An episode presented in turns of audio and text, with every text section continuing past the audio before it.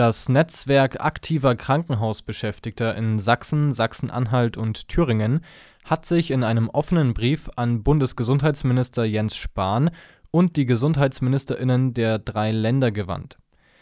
Den Brief veröffentlichte die Verdi am gestrigen Mittwoch.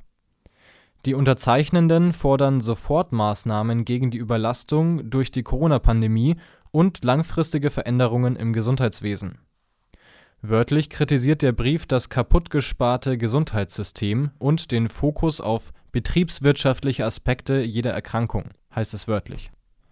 Outsourcing, Just-in-Time-Lieferketten und Fallpauschalen führten zu schlechten Arbeitsbedingungen, unter denen die Bedürfnisse der Patientinnen litten die Forderungen zu Sofortmaßnahmen beziehen sich auf die Versorgung mit Schutzmaterial, die Einhaltung von Quarantäne für infiziertes Personal, eine Belastungszulage von 500 Euro monatlich, Vergütung von Arbeitsausfällen und die Rücknahme des gelockerten Arbeitsgesetzes.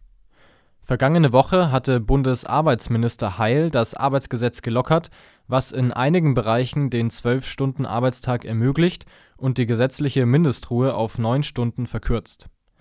Langfristig fordert der Brief die PolitikerInnen dazu auf, die Fallpauschalen abzuschaffen, einen Personalschlüssel einzuführen, Löhne anzuheben und das Gesundheitssystem in die öffentliche Hand zurückzuführen.